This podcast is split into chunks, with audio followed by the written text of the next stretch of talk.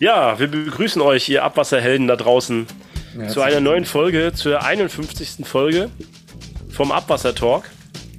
Wir gehen jetzt schla schlag, äh, knallhart auf die 100 zu. Daniel? Ja, auf jeden geht's Fall. Jetzt? Auf jeden Fall. Ja, super. Beziehungsweise, ja, geht so. Also ist okay. ähm, wie geht's dir, ist die Frage, ne? Ja, ich bin, ich bin seit heute früh Corona-positiv. Wenn ihr das hört, bin ich entweder, bin ich, bin ich Chinesen, dann bin ich genesen natürlich. Aber mir geht's eigentlich ganz gut. Aber wenn ihr das vielleicht so ein bisschen hört, ich habe glaube ich noch 38 Grad, habe ich glaube ich noch Fieber. Hab ich vorhin mal gemessen. Aber für euch, Helden des Abwassers, sind wir im Einsatz. Also wenn du irgendwas Komisches erzählst, ob Sturm, einfach auf dein Fieber. Ne? Genau, das ist mein Delirium, ja. Ob Sturm draußen ist oder was auch immer. Ähm, ja. Und wenn man, wenn, das ist nämlich auch das Gute, da kommen wir gleich zur Überleitung unserer heutigen Thema eigentlich. Und zwar, wenn ich da nicht mehr da bin, dann brauchen wir automatische Systeme, die das alles machen, was, was ich so gemacht habe. Heute soll es um AI im Kanal gehen, ne? Artificial Intelligence. Oh Gott, das müssen wir erstmal gleich übersetzen, oder? Ich glaube, damit weiß keiner was anzufangen. Ja, das können wir unseren Gast ja machen lassen, oder? Ja, dann holen wir mal gleich dazu. Ja. Christian, herzlich willkommen im Abwasser-Talk. Stell dich mal vor. Ja, hey. Wie alt bist du? Wo kommst du her? Warum bist du hier? Erzähl mal. Ja, also ich bin der Christian Koch, bin mittlerweile 32 Jahre alt, komme ursprünglich aus Mönchengladbach, also aus einem kleinen Dorf dort in der Nähe, lebe aber mittlerweile seit sechs Jahren in der schönen Schweiz. Ja, und freue mich heute bei euch da, zu Gast zu sein. Cool. Wie, wie bist du mit der, mit der Branche äh, Wasserwirtschaft oder Abwasser in Kontakt gekommen? Erzähl doch mal, was hast du, hast du was studiert oder äh, wie, bist du, wie bist du zu uns gekommen? Ja, ich habe Umweltingenieurwesen studiert und ja, da hat man unter anderem auch die Abwasserthemen auf dem Schirm. Ja, das habe ich erstmal in Aachen gemacht und dann irgendwann in Zürich äh, an der ETH hier. Und ähm, am Anfang habe ich sehr, sehr viel geforscht, auch in anderen Bereichen, Abfallbereich, in der Nachhaltigkeitsbewertung. Ja, und über Umwege bin ich dann irgendwann im Abwasserbereich gelandet und finde es eigentlich mittlerweile sehr, sehr klasse und immer spannender von Jahr zu Jahr. Ja, was für ein Umweg? Der interessiert uns jetzt. Wenn du sagst, über Umwege bin ich im Abwasser gelandet. Ja, vorher habe ich äh, sehr viel am Trinkwasserbereich äh, gearbeitet. Ich habe an Membranen geforscht, um Trinkwasser aufzubereiten. Wir haben Biofilme auf Membranen wachsen gelassen. Also schon ja auch ähnlicher Bereich, aber ein bisschen anders. Und äh, früher fand ich, sagen wir mal, das Trinkwasser ein bisschen sexier. Mittlerweile finde ich Abwasser ziemlich sexy. Das, das ist durchaus Frage. so. Meine Frage. Ich bin ja wenig mit, mit dem Trinkwasserbereich in Kontakt. Klaus, dir geht es ja wahrscheinlich ähnlich, oder? Daniel, den Elfmeter hättest du gerade noch versenken müssen. Da hättest du jetzt noch sagen müssen, das sieht man ja an uns mit dem Sexy. Mm, ja, wahrscheinlich habe ich dir nicht zugehört. Nein, äh, aber äh, ich glaube ja, Klaus und mir geht es ja ähnlich. Wir sind ja wenig im Trinkwasserbereich unterwegs. Du hast jetzt wahrscheinlich äh, mehrere Jahre im Trinkwasserbereich warst du dann da unterwegs und jetzt bist du im Abwasserbereich. Was unterscheidet eigentlich äh, diese beiden Sparten voneinander? Also ich habe mir das Wasser sehr theoretisch angeguckt. Also ich habe mir das im universitären Umfeld angeschaut. Deswegen kann ich die Branche nicht so gut wiedergeben, das muss ich ehrlich sagen. Was, was ich besonders gut an der Abwasserbranche finde, ist, dass die Leute auch wirklich mit sehr, sehr viel Herzblut äh, sich darum kümmern, dass sie sehr begeistert sind und dass da jeder sehr engagiert ist, ähm, was Gutes für die Umwelt zu tun und vielleicht auch, wenn es manchmal ein bisschen schmutzig ist, trotzdem äh, ja die Sachen bestmöglich äh, nach vorne zu bringen. Das finde ich toll am Abwasserbereich. Ja, und äh, jetzt machst du Folgendes. Du bist ja äh, bist quasi Experte für AI. Was machst du genau? Erzähl mal. Hey, also die Experten für AI oder KI, also künstliche Intelligenz, die sind bei mir im Team. Also ich bin einer der Gründer von Hades. Hades ist ein Spin-off der ETH Zürich und wir haben uns auf den Einsatz von künstlicher Intelligenz für die Zustandskodierung von Abwasserbauwerken spezialisiert. Und äh, wir sind ein großes Team mittlerweile. Wir haben jetzt 20 Mitarbeiter und davon der größte Teil sind Informatiker, Datenwissenschaftler, Computer Vision Experten. Und ich bin Umweltingenieur, ich bringe mehr das Domainwissen ähm, dazu und ähm, habe mich am Anfang sehr stark darum gekümmert, unsere Maschine zu trainieren. Also ich bin auch zertifizierter Kanalinspekteur. Ich habe selbst tausende von Kanälen ausgewertet. Und äh, das, was viele Leute vergessen, wenn man einer Maschine etwas beibringen will, dann braucht es häufig am Anfang sehr viel menschlichen Input. Und ja, das war meine Aufgabe am Anfang. Aber dadurch habe ich sehr, sehr viel über Kanäle gelernt. Also Hades ist quasi ein äh, Expertensystem für Kanalbewertung, ne? Wie ist das in der, äh, warum ist das jetzt neu? Also was ist denn, wie war das vorher, was macht ihr anders? Also aktuell der Status quo ist ja immer noch, dass ähm, ein Video, also ein Kanal wird zuerst gespült, danach geht man dort mit einer Kamera, eine, also es wird ein kleiner Roboter mit einer Kamera in den Kanal gesetzt, das kann mittlerweile auch eine Drohne sein, da kann man vielleicht später nochmal drüber sprechen. Und da wird ein Video vom Kanal gemacht und dabei sitzt dann ein zertifizierter Kanalinspekteur in seinem Fahrwagen oben und er kodiert manuell diese Schäden. Und, äh, das, das heißt, er sieht einen Riss und sagt, der Riss ist kodiert heißt, da gibt es ein Codesystem, das ist standardisiert von der DWA oder vom von EasyBau, ne? Voll, da gibt es verschiedenste Codiersysteme, unter anderem DWA EasyBau. In der Schweiz ist die VSA-Norm. Ja, und zum Beispiel der RIST wäre ein Baba, also die haben halt alle ein paar Buchstaben und da muss eine Quantifizierung gemacht werden. Und da musst du dir vorstellen, da sitzt dann halt jemand dort, acht Stunden lang guckt er sich ähm, Kanäle an. Manch einer sagt auch schmutzige Filme, guckt er sich den Tag über an und mhm. muss dann halt manuell die Risse finden und dann eine Rissbreite schätzen. Und das halt, äh, dann schreibt er halt auf äh, ABC äh, CG 538. Ich weiß jetzt nicht genau, wie so ein Code heißt, aber dann weiß jeder Fachmann sofort, okay, das ist ein Riss in ungefähr 8 Millimeter, nee, 8 Grad von, äh, vom Scheitel, äh, so lang und, äh, und ja. Das weiß man. Also es gibt, es gibt man immer merkt, eine Hauptklasse. Ja, ja. es gibt immer eine Hauptklasse, also Riss, dann gibt es Unterklassen, die Haarrisse, die Ober- äh, oder Oberflächenrisse genannt, die klaffenden Risse. Und dazu brauchst du noch eine Quantifizierung. Und das Entscheidende, warum das eigentlich gemacht wird, basierend auf diesen Codes, wird auch nachher eine Zustandsklasse berechnet. Und je nachdem, wie die Zustandskodierung stattfindet, äh, fällt die Klasse unterschiedlich aus. Und basierend auf der Klasse wird dann entschieden, wie dringlich ein Kanal saniert werden muss. Mhm. Ja, und was wir jetzt da eigentlich anders machen, ist anstelle, dass der Mensch manuell diese Schäden kodiert, dass wir es eine Maschine machen. Und das Schöne ist, eine Maschine entscheidet immer gleich. Also wir schaffen es auf einmal objektiv, die Daten zu erfassen, anstelle subjektiv, denn jeder Mensch sieht immer einen Schaden ein wenig anders. Somit haben wir aktuell eine hohe Inkonsistenz, wenn es manuell ausgewertet wird. Und durch unsere Maschine können wir dann halt eine objektive Datenbasis schaffen, mit der dann in Zukunft auch datenbasierte Entscheidungsmodelle trainiert werden können, um zum Beispiel die Alterung des Kanals vorherzusagen oder zu wissen, mit welchem Verfahren sollte man einen gewissen Schaden am besten sanieren. Okay. Warst du technisch?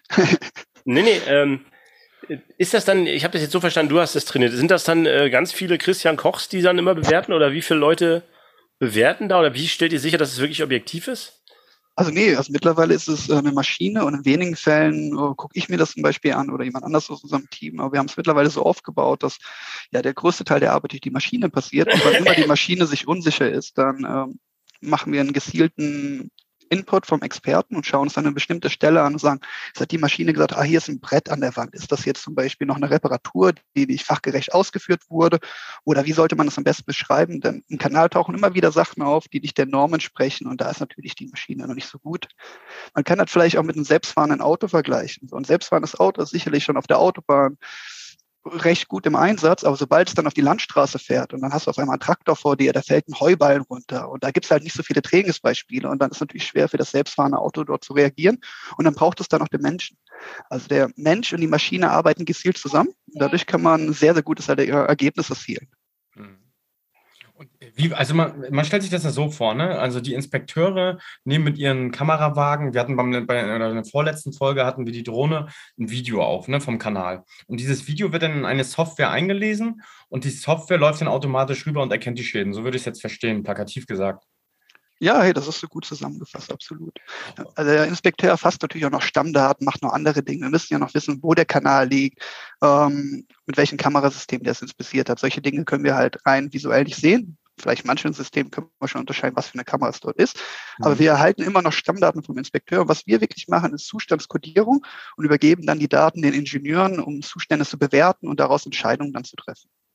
Ah, okay. Und äh, aber dann sind doch die nächsten Schritte, jetzt sind wir vielleicht schon äh, relativ weit, aber äh, die nächsten Schritte, wenn ihr jetzt einen Zustandscode erfasst, dann ist doch auch die Bewertung irgendwann mal absehbar, oder? Dass die Maschine auch die Bewertung vornimmt.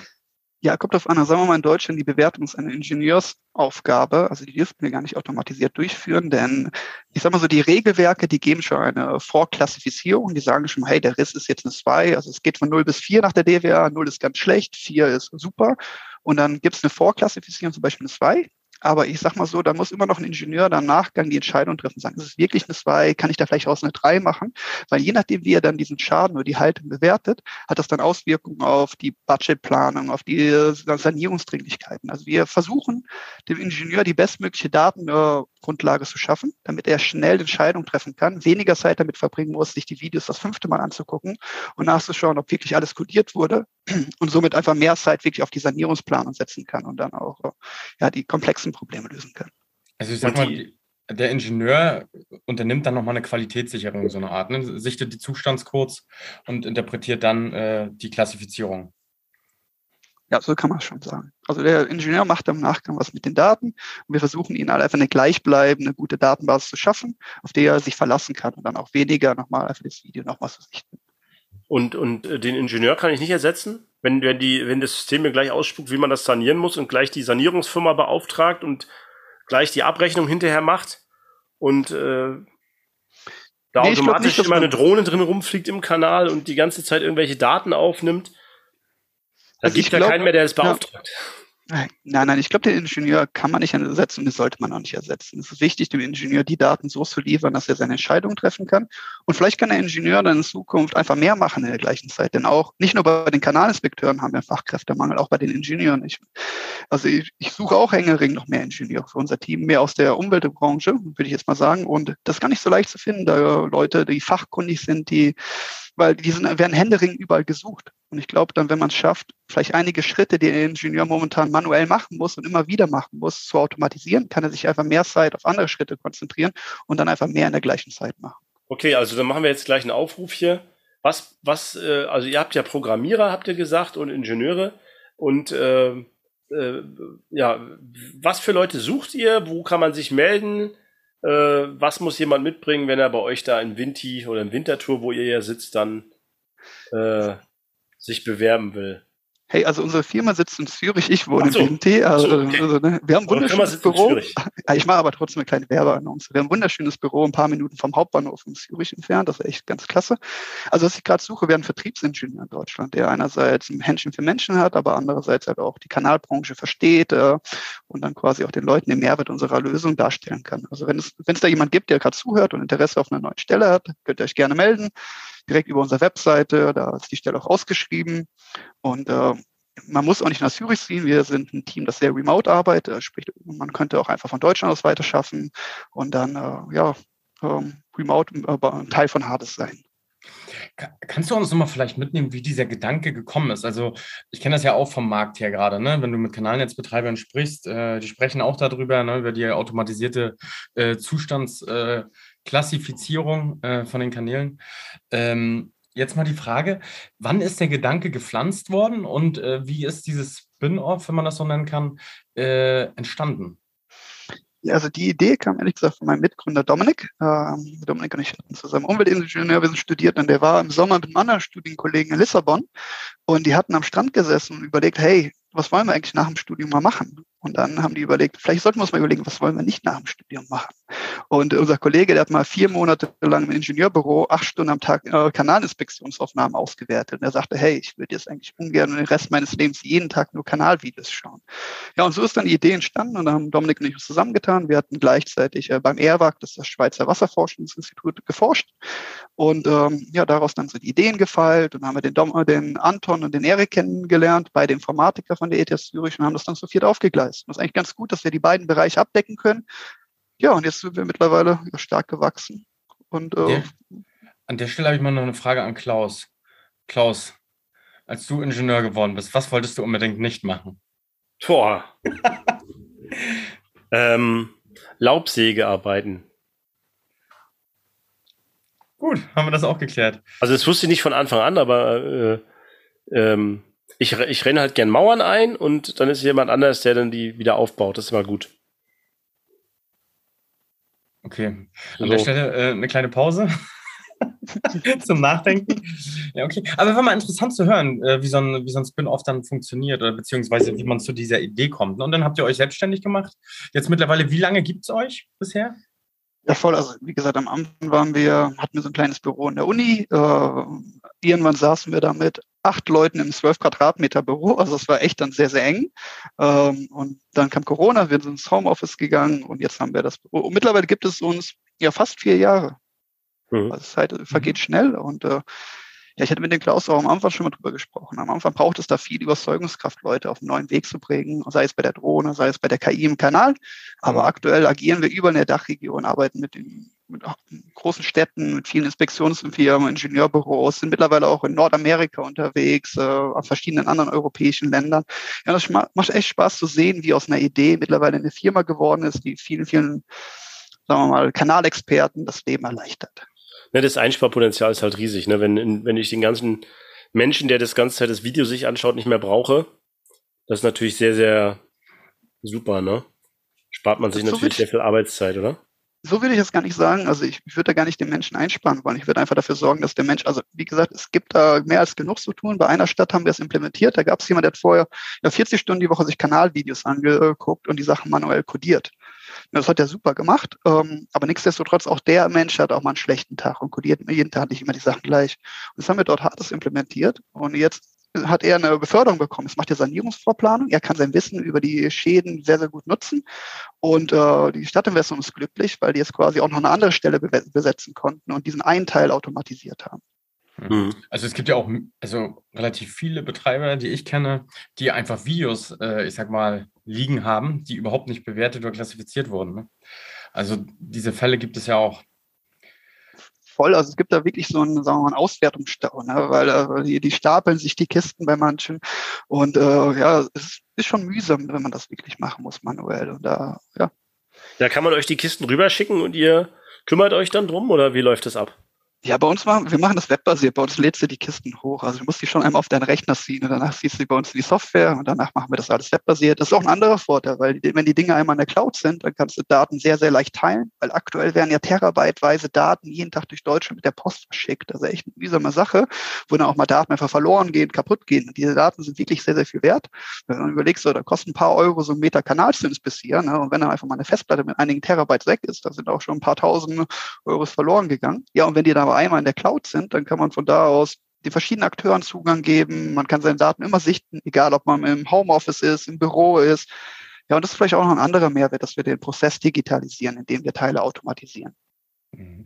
Mich würde mal interessieren, welche Bedenken es gibt. Also ich stecke jetzt äh, zwar nicht so tief in der Thematik, aber zum Beispiel ein Bedenken könnte ja sein von den, äh, von den äh, Betreibern, die letztendlich die Daten ja äh, empfangen oder beziehungsweise ausgewertet übersendet bekommen, äh, dass vielleicht nicht alle Schäden erkannt werden. Ja, es, äh, klar, es gibt einige Bedenken. Also vielleicht mal der eine Punkt ist, bei uns ist eher das Gegenteil. Am Anfang war immer so, Herr Koch, ähm, Ihre KI ist so gut, Sie erkennen zu viele Schäden. Die Berichte werden zu lang, weil wir halt auch selbst die kleinen Dinge aufschreiben, kleine Abplatzungen, kleine Rohrversätze, die der Inspekteur dann vielleicht aus Zeitmangel einfach nicht immer aufschreibt. Und da haben wir jetzt auch Wege gefunden, wie wir Dinge aggregieren, filtern können, dass die Berichte nicht mehr so lang werden. Das war einer der Punkte. Ein anderer Punkt ist natürlich auch Datensicherheit. Also wenn die Daten in die Cloud kommen und wir, wir arbeiten, wir verschlüsseln alle Daten, wir anonymisieren die Daten, wir speichern die auf zwei verschiedenen Servern. Also ich würde behaupten, die sind sicherer bei uns als auf dem gemeinen Rechner-Server bei der Stadtentwässerung, weil bei uns sind wirkliche Experten dahinter, die da die IT-Security machen. Ähm, ja, ich glaube, also es gibt immer wieder Dinge, also zum Beispiel so viele Schäden, das haben wir ausgemerzt, wird was verpasst. Wir haben einen Algorithmus, der erkennt alle Anomalien im Kanal. Also können wir sicherstellen, nie so 100 Prozent, aber so einem gewissen Grad, dass nichts verpasst wird. Dadurch haben wir auch schon die witzigsten Dinge im Kanal gefunden. Also mein Favorite ist immer noch das Nudelsieb, was wir immer erwischt haben. Also das frage ich mich immer noch, wie das in den Kanal gekommen ist. Oder mal so eine 2-Euro-Münze war es, die in der Muffe eingeklemmt war. Also haben wir schon sehr, sehr witzige Dinge durcherkannt. Ja. Und wie ist der Code für die 2-Euro-Münze eingeklemmt im, äh, im, äh, in der Muffe?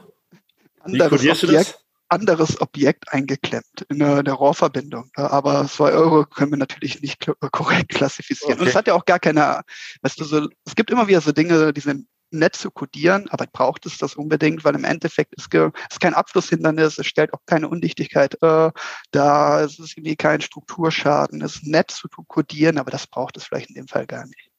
Mhm war aber eine interessante Art und Weise zu verifizieren, wie groß der Muffenspalt dann auch wirklich ist. Weil da hat man mal eine verlässliche Messung dort. Mhm. Okay, wie sieht denn die Zukunft aus? Ihr, ihr wollt jetzt Deutschland erobern, hast du ja gerade gesagt, ihr braucht einen Vertriebsmenschen und dann die ganze Welt. Ihr seid in Nordamerika. China braucht es auch und irgendwann nutzen das alle. Ich meine, es ist ja abzusehen, wenn sowas funktioniert, dass, dass sich das weltweit durchsetzen wird. Ne? Warum soll ich sowas noch manuell machen, wenn es automatisiert geht? Ähm, wo geht's denn dann hin? Was ja, ist so die, ja, wir sind es erstmal dabei. Wir, haben, wir fangen an, ein Kamerasystem nach dem anderen zu unterstützen. Wir haben am Anfang 3D-Kugelbildscanner unterstützt, dann sind wir zu den Drehschwenkaufkameras gegangen. Jetzt sind wir dabei, äh, ja, vermehrt Drohnenaufnahmen auszuwerten. Da passiert viel in der Schweiz, aber auch, da durften wir auch schon mal eine Aufnahme von euch auswerten, äh, lieber Klaus. Das war auch eigentlich ganz spannend. Und ähm, jetzt wollen wir uns den Schächten widmen, weil die Schächte, die wurden lange Zeit stiefmütterlich behandelt und die werden letzter Zeit sehr, sehr vermehrt gescannt. Und da sind wir jetzt einfach dabei, unsere Algorithmen darauf zu trainieren, auch in den Schächten die Schäden kodieren zu können. Und da, da, da drückt der Schuh wirklich, würde ich sagen. Das, das heißt, die Videos haben dann verschiedene Verzerrungen. Wenn ich eine Kugelkamera habe, dann habe ich eine andere Verzerrung auf dem Bild als eine Dreh-Schwenkkopfkamera und eine Drohne. Und darauf muss ich halt meine, meinen Algorithmus trainieren, dass er das wieder entzerrt für sich, oder?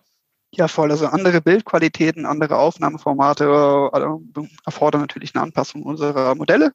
Und ähm, unser Ziel ist es erstmal eine Sache richtig gut zu machen, das ist Zustandskodierung. Und da wollen wir so, ja, so gut wie möglich drin werden, weil wir da glauben, es gibt schon andere Firmen, die machen tolle Modelle für die datenbasierte äh, Sanierungsplanung. Es gibt in vielen Bereichen äh, schon gute Firmen, die es machen. Und wir sehen jetzt gerade einfach unsere Nische dort bei der Zustandskodierung. Da haben wir unseren vollen Fokus drauf. Mhm. Weil, ähm, es gibt ja auch, wir haben das ja schon mal gelernt im Abwassertalk, es gibt ja den Stand der Technik, ne, der ja im Merkblätter niedergeschrieben wird. Es gibt ja den, die allgemein anerkannten Regeln der Technik, die in den Arbeitsblättern niedergeschrieben wird. Es gibt ja auch für die Zustandserfassung ne, äh, in, in, Kanälen ein Merkblatt. Welches ist das? Quizfrage an euch. Doch, geil. 149.2 müsste das sein. Genau. Hätte ich jetzt auch gesagt, nachdem ich äh, nebenbei den Browser auf ähm, ja, was muss da passieren, ne? damit das ich sag mal, äh, den Regeln und oder beziehungsweise den Stand der Technik in diesen Arbeits- und Merkblättern auch wieder beschreibt. Also man kennt ja die harten Anforderungen, die da auch teilweise drin stehen. Äh, muss dazu irgendwas passieren? Ja, also ich glaube mittlerweile, also die Blätter wurden ja natürlich geschrieben dafür, dass ein Mensch das erfasst. Und ich glaube, es könnte man auch wieder an den Regelwerken arbeiten, die weiterentwickeln, vielleicht auch zusätzliche Informationen aufnehmen, die bei der Sanierungsplanung entscheidend sind, die aber vielleicht für den Menschen schwer sind, äh, zu erfassen, die wir aber über eine Maschine sehr gut erfassen können. Also ich glaube, da eine Weiterentwicklung wäre sicherlich gut. Und der andere Punkt, der mich häufig beschäftigt, sind die Austauschformate. Also die Stamm- und Inspektionsdaten, die werden über sogenannte XML-Dateien ausgetauscht, also zum Beispiel die DWM 150 oder die EasyBau XML. Und die wurden damals, als die entwickelt wurden, wurden die gar nicht darauf konzipiert, dass es unbedingt äh, es gibt ein Format, wo die Stammdaten enthalten sind und dann gibt es wieder ein Format mit den Inspektionsstamm- und Zustandsdaten. Und ich würde mir eigentlich wünschen, es gäbe vielleicht noch ein weiteres Format, dass wir die trennen können, weil aktuell gibt der Auftraggeber das Stammdatenformat an die Inspektionsfirma und in vielen Fällen macht die Inspektionsfirma eine Inspektion, kodiert aber nicht mehr, lädt die dann bei uns hoch und wir befüttern die zum Beispiel mit den Zustandskodierungen. Und da könnte man in der Richtung vielleicht auch noch was machen, um diesen Prozess, die Änderungen im Prozess besser abzudecken. Wie setzt ihr euch dafür ein? Ja, das ist ein guter Punkt. Ich bin natürlich äh, mit verschiedenen Vertretern von der DWA im Austausch. Nein, aber ähm, ich glaube, das mhm. wäre vielleicht mal gut, in eine Arbeitsgruppe zu kommen und da auch gezielt an so einer Sache zu arbeiten. Ich glaube, ähm, das könnte man über die DWA anstoßen oder über den VSB, den Verein der Sanierungsberater in Deutschland. Ich glaube, die wären daran auch interessiert, dass man da in der Richtung mal agiert. Und ich glaube, da sollte ich mich einfach mehr einbringen, weil ja, wir haben da jetzt über die letzten Jahre viel Erfahrung gesammelt und auch gesehen, was es da braucht. Und da würde ich gerne äh, Unterstützung leisten. Mhm. Ja, es ist halt immer, das dauert halt eine Weile, bis, bis sich so eine neuen Technologien gerade in unserer ähm, konservativen Branche dann mal durchsetzen. Ne? Ist das frustrierend auch manchmal für euch dann, die, die, äh, dass das so lange dauert oder, oder sagt ihr, es ist eher schnell für euch oder wie ist so der, die Einschätzung? Habt ihr das vorher so erwartet, wie es jetzt läuft oder? Also wir haben am Anfang gedacht, es wird alles viel schneller gehen. Ja. Aber wir haben vielleicht auch das Problem unterschätzt, weil das Problem ist wirklich schwer zu lösen. Also es braucht sehr, sehr gute Informatiker, es braucht viele Daten, es braucht das richtige Branchenwissen. Das war vielleicht der erste Punkt. Der andere Punkt, ja, es dauert auch bei den Auftraggebern äh, teilweise lange. Äh, die, manchmal mühlen die, äh, malen die Mühlen ein wenig langsamer und da muss man Zeit mitbringen. Und äh, da war ich vielleicht am Anfang auch ein bisschen ähm, ich weiß nicht, hatte ich noch nicht die Ruhe in mir. Mittlerweile sind wir ziemlich ausgelastet und jetzt habe ich aber auch die Ruhe so ein bisschen mehr weg. Und wenn es dann ein Jahr länger dauert, manchmal bin ich beim Auftraggeber und habe einen Termin im Sommer und dann sagen sie, ja, hey, das dauert jetzt vielleicht noch ein Jahr, bevor wir uns der Sache widmen können. Und dann war ich früher vielleicht ein bisschen ähm, angefressen, weil ich wollte natürlich schnell vorankommen. Mittlerweile sage ich, okay, dann dauert es halt ein Jahr und dann kümmern wir uns die Dinge um das die, hat man dir angemerkt vor zwei Jahren. Das hat man dir angemerkt. Das, dieses, aber das ist, das ist so eine Erfahrung vielleicht auch in dieser Branche, dass es halt alles länger dauert, weil man halt äh, keine Fehlentscheidung treffen will, die man dann zehn Jahre mit sich rumschleppt, ne? Nein, also es sind ja auch äh, öffentliche Gelder, die dort verwaltet werden. Man möchte sich bestmöglich aufstellen und ich, und ich finde auch, ähm, also ich habe sehr, sehr viele fachkundige Personen kennengelernt, die die Sachen sehr gut evaluieren. Ich glaube, das ist auch ein wichtiger Prozess. Und da muss man halt einfach die suchen, die vielleicht, wenn man eine neue Technologie bringt, die innovativer sind, die direkt auch die neuen Sachen machen wollen, bevor man dann auf diesen Massenmarkt geht. Und ich glaube, mittlerweile sind wir so, dass wir viele von den Innovatoren schon bereits auf unserer Seite haben, mit denen agiert haben.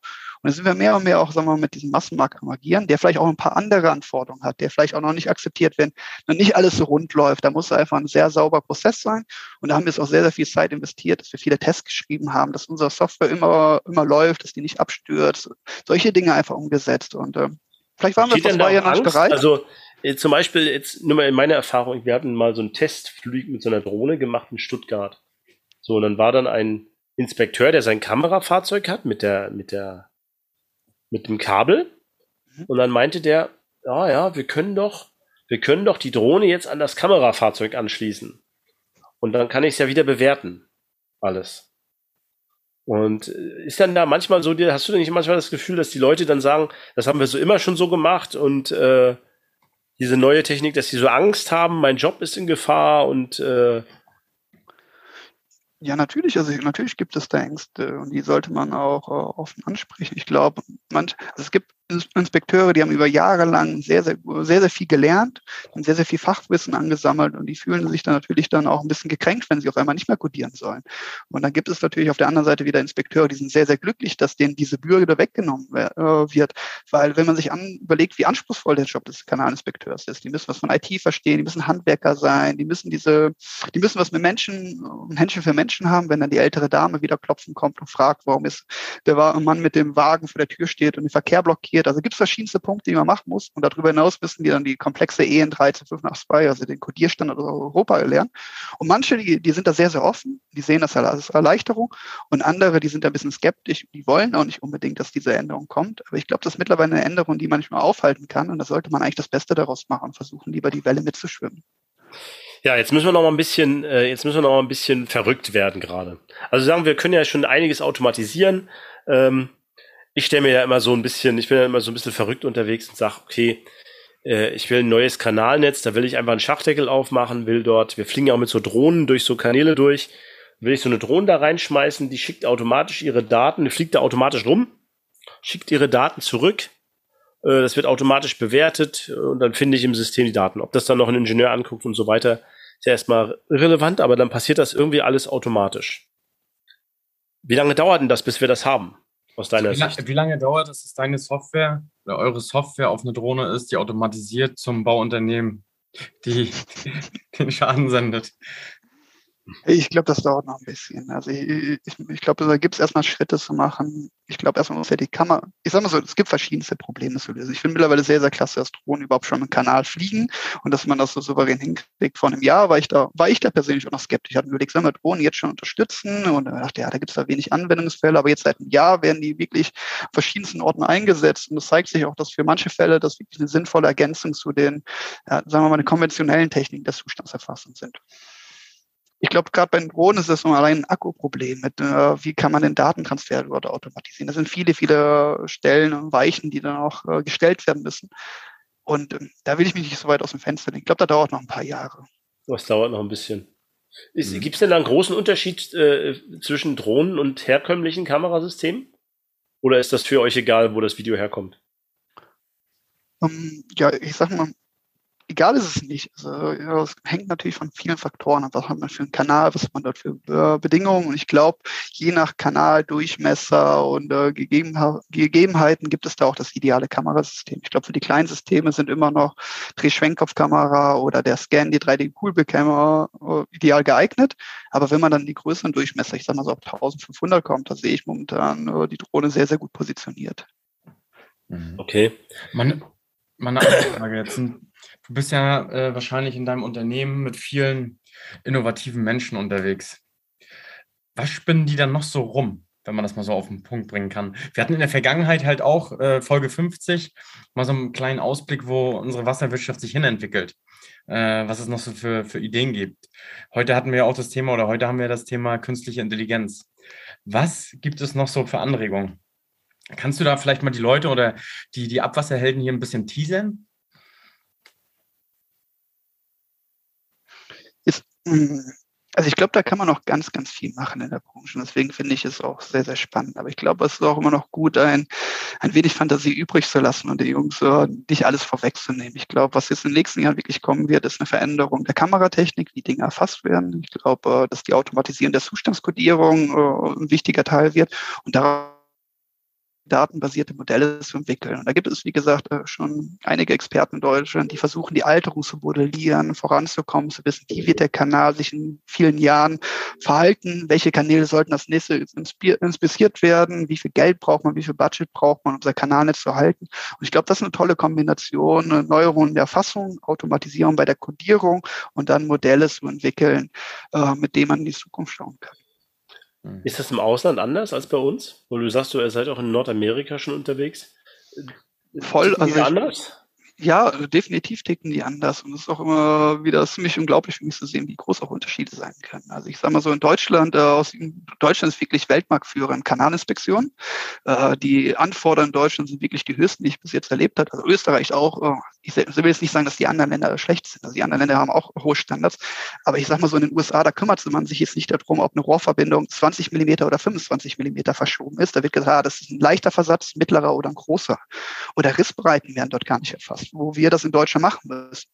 Und deswegen ist es für uns eigentlich ganz spannend. Wir, wir haben unter den höchsten Standards gelernt. Wir haben in Deutschland wirklich äh, hohe Anforderungen umsetzen müssen. Und wenn wir jetzt zum Beispiel in Nordamerika agieren, ist es schon ein bisschen leichter. Aber da sind wir andere Dinge, die man äh, bewältigen muss. Andere Kultur, andere Wege, wie die Leute dort reagieren. Da muss man sich auf andere Dinge wieder einlassen. Aber ich finde es sehr, sehr mhm. spannend mhm. zu sehen, wie, die, wie unterschiedlich die Herangehensweisen sind, auch in der Inspektion, in der Kodierung und uh, wie, die unter, wie die Regelwerke sich dort unterscheiden. Ich habe mich auch in den USA zum Kanalinspekteur ausgebildet. Und das war schon eine spannende, eine spannende Ausbildung. Gibt es da auch, ja? Gibt es da auch einen zertifizierten Kanalsanierungsberater? Nee, den gibt es nicht. Es gibt den auch, zertifizierten Kanalinspekteur. Der dauert zwei Tage. In Deutschland dauert er fünf Tage. Ähm, also es geht relativ schnell und äh, man macht dann in zwei Tagen also du meinst jetzt nicht den zertifizierten Kanalsanierungsberater, sondern den, das Inspekteur. Genau, den Inspekteur. Also den ne? Sanierungsberater weiß ich gar nicht, ob es okay. den gibt. Also ich glaube, das ist eine Sache, die gibt es in Deutschland, in Österreich habe ich es auch gesehen. In der Schweiz gibt es auch keinen Kanalsanierungsberater. Also zum Beispiel eine Freundin von mir aus Zürich, die habe ich in Berlin auf unseren Kanalsanierungsberaterkurs kennengelernt, weil es selbst in der Schweiz das nicht gibt. Und in den USA ist es halt ein abgespeckteres Programm. Da machst du das, was man in Deutschland in fünf Tagen machst, machst du dort in zwei Tagen. Mhm. Ja, darüber wollten wir auch noch mal einen Podcast machen irgendwann. ZKS ähm, zu machen. Das ist ein tolles Programm. Also ja, äh, hat mir sehr, sehr viel geholfen. Ich habe ein sehr theoretisches Studium gehabt und dann vier Wochen ZKS-Berater zu machen. Einerseits viele Leute aus der Branche kennenzulernen, zu hören, wie die ticken, aber andererseits wirklich äh, ja, gezielt das Wissen äh, vermittelt zu bekommen, was man eigentlich braucht, um die Kanalbranche besser zu verstehen. Kann ich wirklich wärmsten empfehlen, den ZKS-Berater zu machen. Mhm. Hm. Ja, bei uns macht das auch gerade ein Kollege, das, ja, muss man auch mal uns das Know-how mal abziehen und so weiter. Mhm. Naja. Ich habe noch fünf Fragen übrigens. Fünf noch? Ja. Fünf, fünf immer so zum Ende machen wir immer fünf Fragen an unsere Gäste und um sie mal so richtig zu grillen. Dann schieß genau. mal los. Ähm, wir haben jetzt viel über Sanierung gesprochen. Du bist äh, ein zertifizierter Kanalsanierungsberater. Was würdest du Kanalnetzbetreibern empfehlen, welche Schäden sie ad hoc reparieren sollten? Also, wo liegt deine Empfehlung, wenn du was im Video siehst? Ja, also es hängt natürlich davon auch ab, was für ein Kanal es ist, ob ein Schmutzwasser, ein Regenwasserkanal. Aber was immer sehr, sehr kritisch ist, wenn man irgendwo zum Beispiel ein Fehlen von Teilen hat, ein Hohlraum sichtbar oder eindringendes Bodenmaterial, das sind immer Sachen, da würde ich äh, schnell reagieren. Mhm. Also bei Exfiltrations äh, ah, Exfiltration, die sieht, also ich habe ehrlich gesagt selten Exfiltrationen gesehen, die sieht man gar nicht so häufig, also zumindest ich. Was man häufiger sieht, sind Infiltrationen. Mhm. Infiltration bedeutet natürlich, man hat einfach mehr Wasser zu reinigen auf den Kläranlagen, mehr Abwasser. Das ist natürlich immer kritisch. Äh, aber ich sage mal, was wirklich kritisch ist, wenn sich Hohlräume bilden, weil dann irgendwann das äh, Rohrbodensystem nicht mehr intakt ist und dann einfach der Kanal einstürzen könnte. Und das wie sehe ich denn Hohlräume außerhalb des Kanals? Ja, hey, sag mal, du hast irgendwo auf drei Uhr, da fehlt ein Stück von der Wand, das ist rausgebrochen, dann mhm. schaust du da rein und dann siehst du da hinten einfach einen dunklen Raum. Du siehst, dass da einfach ein freier Raum ist und es ist einfach entscheidend, dass der Boden am Kanal ansteht, um die, ja, die Statik zu bewahren. Und wenn das nicht okay. mehr gegeben ist, das ist immer ein Punkt, wo man reagieren sollte. Ah, okay. Interessant. Äh, Klaus, hast du dazu noch eine Frage? Ich hatte, ich hatte mal so ein geiles Erlebnis, wo diese, diese Schadensklassifizierung, ne, wo man dann sagt 0 bis 4, und so. Und dann wird das alles bei uns in Deutschland so mega geil klassifiziert und so. dann habe ich mit einem Ausbilder mal gesprochen, der auch zertifizierter Kanalsanierungsberater durchaus auch in Berlin ausbildet. Und habe ich gefragt, ja, am Ende äh, macht er doch wieder 1-0-Entscheidung. Kaputt, nicht kaputt, wird saniert, nicht, nicht saniert. Und dass dann doch am Ende nur die, die äh, beiden schlimmsten äh, Schadensklassen wirklich auch saniert werden, ne? Ja, also, so. Also da, da habe ich manchmal das Gefühl, wir sind manchmal zu genau bei unserer Schadensbewertung und wir sanieren sowieso nur die schlimmsten Schäden. Ich glaube, wir also. Also ich glaube, wir haben auch einen Sanierungsstau in Deutschland. Wir bräuchten ja. eigentlich auch noch mehr Gelder, um mehr zu sanieren. Das ist eigentlich auch eine wichtige Sache. Und ich glaube, diese Nullen und Einser, die müssen saniert werden, weil da wirklich Gefahrenverzug ist. Aber manchmal macht es doch Sinn, vielleicht einen Zweierschaden zu sanieren, damit man äh, verhindern kann, dass dieser Zweierschaden zum Einser oder zum Nuller wird. Und dadurch kann man mhm. vielleicht durch eine kostengünstige Reparatur wieder 10, 15 Jahre gewinnen, bevor man danach dann Liner reinzieht, wo man dann wieder 25, vielleicht bis 40, 50 Jahre gewinnt. Das Ziel sollte doch sein, unser Gelder bestmöglich einzusetzen, um einerseits die Schäden zu äh, beheben und damit quasi auch Gefahren und ähm, zu ver ja, Gefahren zu, ähm, fehlt mir hier das Wort, vermeiden. vermeiden, das ist das Wort, genau, zu vermeiden, aber andererseits, mhm. andererseits natürlich auch die Umwelt äh, zu schützen. So, ne? Also es aber, ist, ja, ist ja die teuerste Infrastruktur, die wir haben unter der Erde, ne? Auch, voll. auch aus wirtschaftlichen Gründen und was man relativ äh, kostengünstig sanieren kann, bevor man da aufgraben muss, ist das natürlich gut. Ne? Da gibt es ja auch verschiedenste Initiativen mit diesen Schau in die Rohre in Bayern oder ähm, Impulse, Impulse pro, pro Kanal, genau. Voll. Ja. Und so weiter. Und das wird halt immer mehr ins Bewusstsein wahrscheinlich rücken, ne? Mhm. Definitiv. Und ich glaube, wenn man da früh repariert, dann kann man da auch die Gelder optimal einsetzen, beziehungsweise wenn man renoviert und nicht immer direkt mit dem Bagger kommt und neu baut. Ne? Das sollte die letzte Möglichkeit sein.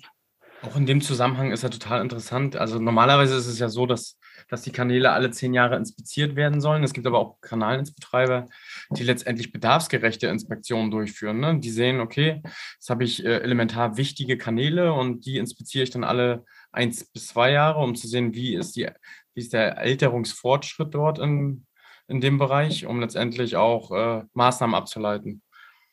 Oder priori ja, zu priorisieren, besser gesagt. Hm. Ja, also ich, ich glaube, also ich glaube, wir sollten unsere Kanäle häufig inspizieren. Das macht Sinn. Alles zehn Jahre ist schon mal eine Zahl. Aber ich glaube, manchen Kanälen macht es auch Sinn, die häufiger zu inspizieren. Das hast du gut gesagt, Daniel. Weil ich glaube, wenn man da gerade kontrolliert, wie sich der Zustand verändert, wenn man sieht, dass sich ein Zustand von einem Schaden verändert, dann macht es da auch Sinn zu sanieren. Wenn sich der Zustand vielleicht nicht verändert, dann kann man vielleicht auch noch ein paar Jahre mit der Sanierung warten. Das ist eine gute Strategie. Mhm. Äh, ja, das war jetzt äh, der Punkt zur ersten Frage. Die zweite Frage. Ähm, du bist ja jetzt noch relativ jung, hast jetzt ein Unternehmen gegründet. Äh, wenn du noch mal eine Entscheidung aus der Vergangenheit vielleicht ändern könntest, was wäre das? Hey, ich bin eigentlich echt glücklich, wie mein Leben gelaufen ist. Ich hatte gute 20er Jahre, bin viel gereist, hatte Zeit, viel zu studieren, habe viele Dinge gemacht und jetzt bin ich seit vier Jahren in meinem Herzblut bei Hades und das wird auch noch eine Jahre so weitergehen. Ich würde eigentlich nichts verändern. Ich, äh, ich freue mich auf die Zukunft, bin aber froh, was ich bis jetzt gemacht habe. Schön, wenn man das so sagen kann. Das sagen ja viele in unserer Branche über unsere, über unsere Branche. Viele sind da sehr zufrieden, dass sie in dieser Branche unterwegs sind. Super Antwort. Ja. Also bleibt alle so, wie ihr seid. Alle Zuhörer. Daniel, da muss ich dich jetzt mal fragen, was würdest du denn anders machen? Was ich anders machen würde? Ja. Äh, ich hätte, also ein, eine Entscheidung im Leben, Klaus, wäre, ich hätte den Abwassertalk vorher begonnen. okay. Was wäre denn deine Entscheidung? Da gibt es so viele, sagst du, ne? Meine Entscheidung, oh, das ist ja. Ich habe jetzt nicht erwartet, dass du mich auch fragst. Ja, kannst du mal überlegen. Wir machen an dieser, an dieser Stelle einen kleinen äh, Cliffhanger. Ne? Bei der nächsten Folge beantwortest du die Frage. Genau. Ähm, Meinst du jetzt privat oder geschäftlich? Ja, sowohl als auch. Ähm, wir machen mal jetzt ein. Also privat ist, man sollte vielleicht nicht heiraten und dann drei, äh, zwei Monate später sich wieder scheiden lassen. Mehr zu dieser Story dann auf der IFAD, ne? Klaus? Wen das ähm, interessiert, wir haben am Mittwochabend auf der IFAD machen wir eine Live-Aufnahme von, von der Abwasser-Talk-Folge am Stand von, von Unitechnics. Und wenn ihr da vorbeikommen wollt, kommt mal vorbei. Dann erzähle ich dazu auch was. Ne? Und eine Party abends. Ich glaube, da gibt es auch Bier und sowas. Ja. Ähm, jetzt haben wir noch eine Frage mal noch, die, die äh, interessiert eigentlich Klaus Brandt. Ne? Mich würde mal deine persönliche Meinung dazu interessieren. Und zwar geht es um die Zustandsbewertung oder auch Klassifizierung in privaten ähm, ja, Abwasserkanälen. Also sagen wir es mal Hausanschlüsse, äh, in den, ich sag mal, Leitungen, in den Entwässerungsleitungen vom Haus bis in, den, in die öffentliche Kanalisation. Wie siehst du das? Sollte das mit, mit in Betracht gezogen werden zukünftig? Ja, definitiv. Also es nützt ja nichts, wenn man den Hauptkanal saniert und der vielleicht dann dicht ist, aber die Hausanschlüsse Infiltrationen haben, man trotzdem noch einfach, nein, definitiv. Und auch gerade, wir machen jetzt hier für einige Städte in der Schweiz häufig die Auswertung von den Hausanschlüssen. Da muss man auch sagen, ich sage so, im Hauptkanal sind die Inspekteure schon sehr, sehr weit und ich glaube, sind auch sehr, sehr gut. Bei den Hausanschlüssen da gibt es sicherlich auch sehr gute Inspekteure, versteht nicht falsch, aber häufig sind da auch Leute, die vielleicht jetzt mal eine Schiebekamera gekauft haben und dann einfach mal den Hausanschluss inspizieren und da gibt es dann große Abweichungen bei der Kodierung. Und jetzt zum Beispiel für die Stadt Winterthur, egal welcher Hausanschluss hier inspiziert wird, die Daten werden bei Harz hochgeladen. Wir kodieren die und übergeben die den Tiefbauamt, damit die eine gleichbleibende Kodierung haben und auch gleich entscheiden können. Deswegen würde ich sagen, ja, definitiv Hausanschlüsse sollten inspiziert werden. Da sollten wir auch einen Fokus drauf setzen in den nächsten Jahren, weil nur so können wir auch den ähm, Fremdwasseranteil in unseren Abwasserkanälen und auch in unseren Kläranlagen wirklich verringern. Mhm. Ich glaube, das wird auch nochmal ein interessantes Thema werden, wenn man an den lokalen Wasserhaushalt denkt. Ne? Das wäre äh, auch nochmal eine, eine Folge wert. Äh, private Hausinstallationen, das wäre nochmal, haben wir auch noch nicht gemacht, Daniel. Das wäre auch nochmal richtig gut, darüber mal eine Folge zu machen. Ja, ich guck mal, ich, ich versuche deine Fans, ne, äh, für deine Argumentation, äh, ja, zum Wachsen zu bringen hier. Ich sag ja, die Drohne muss kleiner, die muss Kanäle unter 150 durchfliegen können, damit man gleich die Hausanschlüsse mit automatisch durchfliegt und mit Hades bewertet und automatisiert saniert und so weiter. Ich, äh, ja, ich denke ja schon zehn Jahre voraus. Ja, du bist unserer Zeit ein Stückchen voraus, auf jeden Fall, Klaus. Das reimt sich sogar. Aber ähm, jetzt habe ich mal noch ein paar andere Fragen, die wir eigentlich äh, fast jeder Person stellen. Bist du für eine zentrale oder dezentrale Abwasserentsorgung? Ja, kommt auf den Kontext an. Ich glaube, in den Bereichen, wo zentral schon aufgebaut wird, macht es Sinn, die zu maintainen, weiterzumachen. In Entwicklungsländern, also sagen wir Länder des globalen Südens, um das korrekter auszudrücken, da macht es häufig Sinn, wenn die noch keine zentralen Systeme haben, auf eine dezentrale zu setzen. Und an dem Forschungsinstitut, wo ich vorher war, da haben die zum Beispiel äh, bei so einem Bill und Melinda Gates Projekt so eine dezentrale Toilette entwickelt, die dann vor Ort das Wasser recycelt hat und äh, Düngemittel äh, aus den Fieses, also aus, quasi aus den Fäkalien und aus dem Urin erstellt. Und das ist ein mega cooles Projekt. Und ich glaube, das macht wirklich Sinn Sinn in den, äh, in den Bereichen, wo es noch keine zentrale Abwasserreinigung gibt. Warst du bei dem Projekt mit beteiligt? Ja, also ich habe da an diesen Biofilmen geforscht halt. Ich habe so Biofilme auf dem Membran wachsen lassen, um dann zu gucken, wie die das Abwasser bestmöglich oder das Trinkwasser dann, also wir haben aus Grauwasser versucht, wieder Wasser mit, äh, von der Qualität, äh, vom Trinkwasserqualität herzustellen, aber eigentlich zum Händewaschen, also das bakterienfrei, virenfrei halt war. Es ist halt die Frage, ob, ob eine Schwemmkanalisation in Ländern, wo es sowieso schon wenig Wasser gibt, Sinn macht. Ne?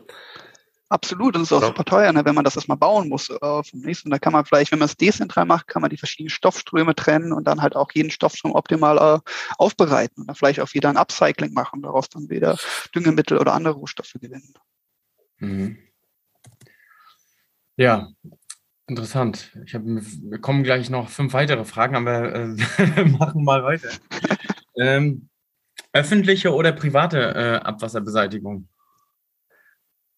Hm, also aktuell auf jeden Fall sind wir stärker in der öffentlichen. Ich glaube auch da, also wir sind stärker schon noch in der öffentlichen, aber ich finde die private auch sehr, sehr spannend. Ich würde mir wünschen, dass da auch die Datenqualität, die Bildqualität äh, sich verbessert. Da gibt es auch schon einige Hersteller, die wirklich sehr, sehr gute HD-Kameras für den privaten Bereich machen. Das erfreut uns, weil für uns je besser die Bildqualität, umso besser können wir auch dort Schienen codieren. Welche Bildqualität braucht ihr mindestens eigentlich? Ja, es ist schwer zu pauschal zu beantworten, was hängt von vielen Faktoren an. Durchmesser, Beleuchtung. Ähm, aber sagen wir so, umso höher die Auflösung, umso besser für unsere Codierung. Mhm. Klaus, hast du noch irgendwelche Fragen? Ja.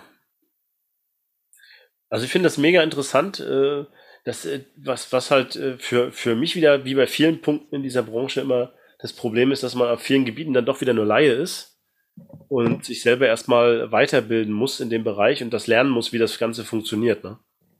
Und ich bin gespannt, wo, das, wo sich das Ganze noch hinentwickelt. Wenn ihr dann die ganze Welt übernehmt mit eurem Algorithmus. Und äh, von daher war es schön, das mal so zu hören im Detail, wie das Ganze funktioniert. Was mich noch interessieren würde, ist, eure, Schweiz, eure Firma sitzt ja in der Schweiz und nicht in Deutschland. Ja, absolut. Warum sitzt ihr in der Schweiz und nicht in Deutschland und hat das Vorteile bzw. Nachteile? Das würde mich nochmal interessieren. Hey, also wir sind aus einer Schweizer Universität entstanden. Wir leben alle in der Schweiz, deswegen war es einfach klar für uns, eine Schweizer Firma zu gründen. Wir haben, wir haben Unterstützung sowohl vom Schweizer Staat bekommen als auch vom deutschen, äh, deutschen Staat und der Europäischen Union. Wir waren irgendwie überall ein bisschen unterwegs, aber wir sind eigentlich froh, unseren Hauptsitz in der Schweiz zu haben. Und äh, ich, ich sag mal so, das hat äh, sicherlich Vor- und Nachteile, ähm, aber bis jetzt hat es sich für uns äh, als die beste Lösung äh, dargestellt. Ich hätte mal noch eine ganz andere Frage, fällt mir noch mal gerade ein, ganz zum Schluss. Eigentlich inspiziert ihr ja nur Kanäle, also beziehungsweise Rohre. Nehmen wir einfach mal Rohre. Und jetzt gibt es ja aber überall auf Erden, außer im Abwasserbereich, noch Rohre. Ne? Also ja. zum Beispiel Gasleitung, Ne, würde ich jetzt auch mal simplifiziert als Rohr darstellen. Es gibt noch, weiß ich nicht, tausende Rohre. Ist eure Software auch übertragbar auf andere Rohre? Habt ihr das auch schon angedacht? Ähm, also ich sage mal so, es gibt ja Unterschiede zwischen Rohren. Ne? Also so die Kanäle, die sind Erdanziehungskraft getrieben, äh, die werden visuell inspiziert äh, während eine Gasleitung, eine Wasserleitung, die sind, die, die fließen über Druck, die werden nicht visuell inspiziert, zumindest meistens nicht von innen. Da kann man über andere Wege dann halt auch Schäden erkennen und da braucht man andere Prozesse. Wir haben unseren vollen Fokus auf Kanäle. Wir sind auch sehr, sehr froh mit der Kanalbranche und wir bleiben auch bei den Kanälen. Wir haben nicht vor jetzt, also aktuell zumindest nicht vor, andere Rohr, Rohrleitungen oder Infrastrukturen zu inspizieren, äh, weil ich glaube, gerade auch im Kanalmarkt gibt es schon noch genug zu tun. Okay. Mhm. Also sowas wie Kühltürme oder keine Ahnung, irgendwie sowas wie Bauwerke von innen. Klar kann man da drauf eine KI trainieren. Natürlich kann man da auch Risse erkennen oder Fehlen von Teilen, Mörteln, all diese Sachen. Und wenn es Betonbauwerke, natürlich will man das Ding ja schon erkennen können. Aber es braucht ja nicht nur die Erkennung, es braucht sehr, sehr viel. Man muss den Prozess verstehen, man muss die verschiedenen Akteure verstehen, man muss dann auch wissen, ähm, man muss einen Codierstandard implementieren, die werden wieder auch unterschiedliche Austauschformate haben. Es steckt ganz viel hinter und lieber eine Sache gut machen, als viele Sachen ein bisschen machen. Ich finde, das ist ein super Schlusswort. Klaus, hast du noch irgendwelche letzten Worte oder möchtest du noch irgendwas sagen, Christian, äh, den Zuhörern? Hey, ich, ich freue mich, dass ich hier war. Ich finde es cool, dass ihr quasi mit eurem Abwassertalk der Branche ein Gesicht gebt, dass ihr äh, dafür sorgt, dass äh, die Kanalbranche oder die Abwasserbranche in die Öffentlichkeit kommt. Und das finde ich eine super Sache. Und ja, danke für die Einladung. War schön bei euch. Klaus, du bist gemutet. Danke, Christian, dass es geklappt hat. Äh, ist es spannend, euch dazu weiter zu verfolgen, was bei euch so läuft? Man kriegt immer links und rechts mal ein bisschen was mit, dass ihr hier mal wieder auftaucht und dann mal wieder ich wünsche euch viel Erfolg, dass das weiter so läuft, so gut. Äh, ich finde, ihr seid schon sehr dynamisch am Wachsen, auch wenn das man vielleicht sich immer noch schneller vorstellt.